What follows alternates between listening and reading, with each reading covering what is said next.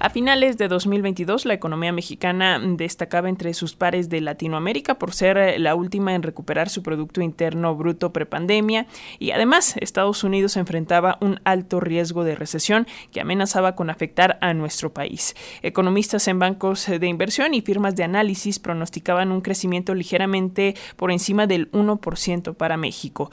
La Secretaría de Hacienda, por su parte, estimaba una expansión de 3%. El hecho es que los resultados de la economía mexicana rompieron los pronósticos. El país cierra este 2023 en un lugar preponderante a nivel global. De acuerdo con el Fondo Monetario Internacional, el país tiene la doceava economía mundial, por arriba de naciones como Corea del Sur o Australia. Para hablar en torno a este tema, hacemos contacto vía telefónica con el eh, doctor César Salazar. Él es investigador del Instituto de Investigaciones Económicas de la UNAM. Así que muy buenos días, doctor. Qué gusto saludarte. Hola, ¿qué tal? Muy buenos días a ustedes, auditorio. Pues cuéntanos a detalle, doctor, cómo cerramos este 2023 en materia económica. ¿Qué nos dices? Bueno, creo que la nota eh, con la que introducías eh, esta charla es muy adecuada. ¿no? La verdad es que cerrar creciendo entre 3.2 o 3.4% este año, pues es una, eh, es un, habla de un buen desempeño, justamente porque, o sobre todo porque al principio del año se pensaba que la expansión podría ser eh, mucho menor.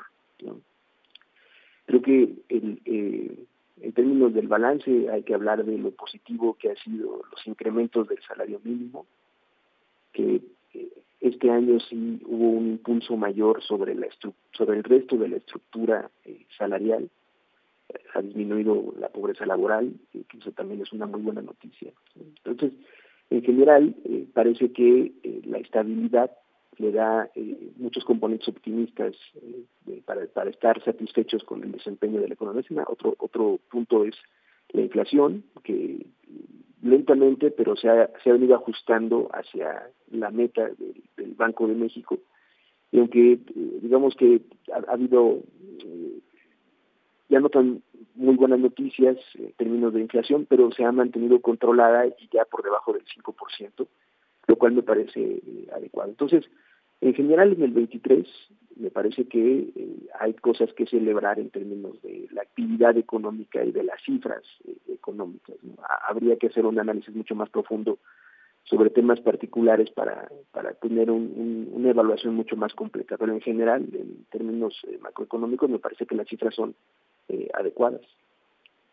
Eh, justamente para el Financial Times, eh, la gran relevancia de México en estos momentos, dicen, está en las condiciones que hay para la llegada de nuevas empresas extranjeras, lo que se conoce como nearshoring. ¿Tú cómo lo ves?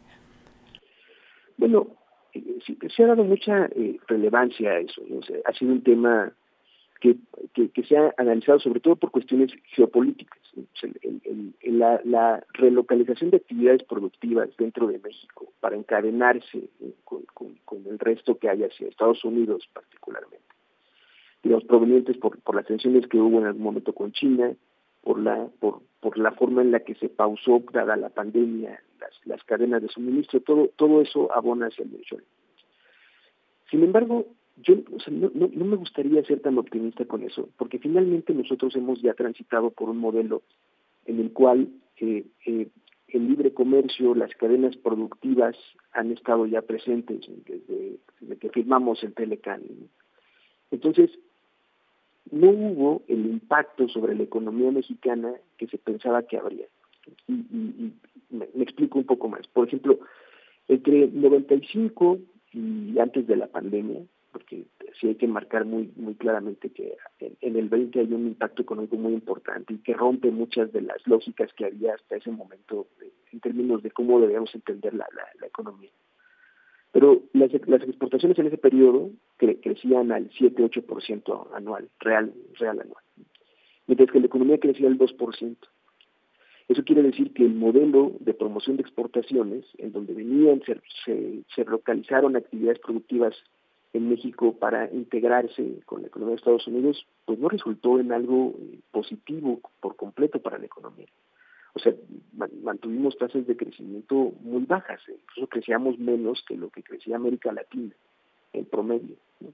Entonces, hablar, eh, digamos, sé, que tiene mucho que ver con el, gran capital, las grandes inversiones, pero en realidad este, esta, esta forma de querer alcanzar el crecimiento y el desarrollo económico por la vía de la deslocalización de actividades productivas, pues no nos ha dado el resultado. ¿Por qué? Porque finalmente se convierte como en un enclave. Digamos, podemos ser muy, muy específicos en cuáles son los sectores que son eh, ganadores en este en este proceso de, convergencia hacia, hacia las actividades productivas con Estados Unidos y encontramos sin duda el sector automotriz. México se convierte en una potencia automotriz, pero ese, ese desarrollo en la industria automotriz no permea hacia el resto de las actividades productivas en México, no, no genera eh, centros de innovación eh, tecnológica, no genera eh, una, una, mayor cantidad de proveedores locales de, de, ciertas piezas mucho más específicas o que tengan mayor valor agregado. ¿no? Entonces, si bien es cierto que podría tener un impacto positivo, sobre todo en, la forma en la que crezcan nuestras exportaciones, no, no es seguro que haya un, un impacto sobre el resto de la estructura económica. Y, y, eso sí tenemos el contrafactual, porque justamente fue lo que ocurrió con México cuando se firmó el Tratado de Libre Comercio. Y en este sentido, mm, doctor César Salazar, también cómo, cómo ves el 2024, cómo pinta el próximo año en materia económica. Bueno, hacer pronósticos muy específicos sobre la actividad ya vemos que resulta un poco eh, complejo. Tendremos que dar el tiempo para, para ver. Hoy se calcula, el pronóstico es que el crecimiento económico será de alrededor del 2%, eh, que es más o menos la, tendencia histórica eh, del crecimiento en México. Ahora, hay eh, elementos que, nos llevan a pensar, por ejemplo, que habrá una gran expansión del gasto público, sobre todo en el primer semestre del año, debido a las elecciones. sí, de hecho, tenemos para, para el próximo año un déficit que es importante, ¿no? que México no, no tenía en mucho tiempo, un déficit fiscal. Entonces, sí, sí creo que vamos a ver en, los primeros seis meses del año una expansión del gasto que será relevante. Sin duda que la parte electoral va a, a, permear ¿no? sobre, sobre, digamos, la, la, economía, puede generar este, incertidumbre, puede, digamos, puede no hacerlo, pero además este, tener el gasto público de respaldo. Y al segundo semestre será también importante verlo. En, en esta ocasión, la, la, digamos, la nueva administración entrará en octubre, si no me equivoco, y entonces podría dar un poco más de tiempo para que el, gasto no se interrumpa. Regularmente cuando comienza un nuevo gobierno, eh, hay, ciertas pausas en el gasto justamente porque los nuevos funcionarios van entrando y entonces eso eh, eh, hace que la economía se pueda ralentizar un poco. En este caso van a entrar antes y a lo mejor esto puede evitar que, eso se dé, que se dé la ralentización del, del, gasto público hacia, hacia el segundo semestre del año, porque el gasto público es un elemento muy importante para la actividad económica.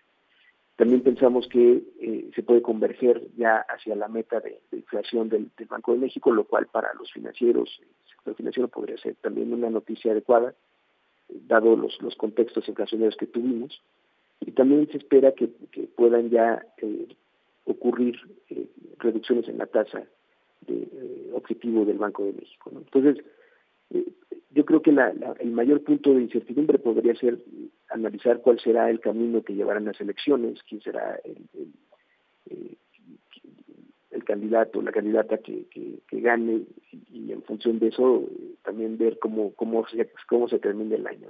Pero yo yo creo que no se ven como grandes nubarrones en el camino. Lo más que también tenemos que estar muy atentos y eso es este eh, relevante siempre para la economía mexicana es ver cómo avanza la economía estadounidense. Eh, ver que, cómo, cómo permea ya también los aspectos políticos, el año pasado, como también se, indicaba, pues hubo la posibilidad, había una, un, gran consenso en que habría una pequeña recesión o una desaceleración económica en Estados Unidos en el 2023, no ocurrió, pero eso no, no quiere decir que no pueda ocurrir en el 24 y también eso sin duda es lo que impacta hacia, hacia la economía mexicana. Entonces, no hay, no hay, el, si el pronóstico es del 2%, ya analizamos todas estas eh, consideraciones, pues parecería que la estabilidad sería lo más relevante para seguir en el 2024.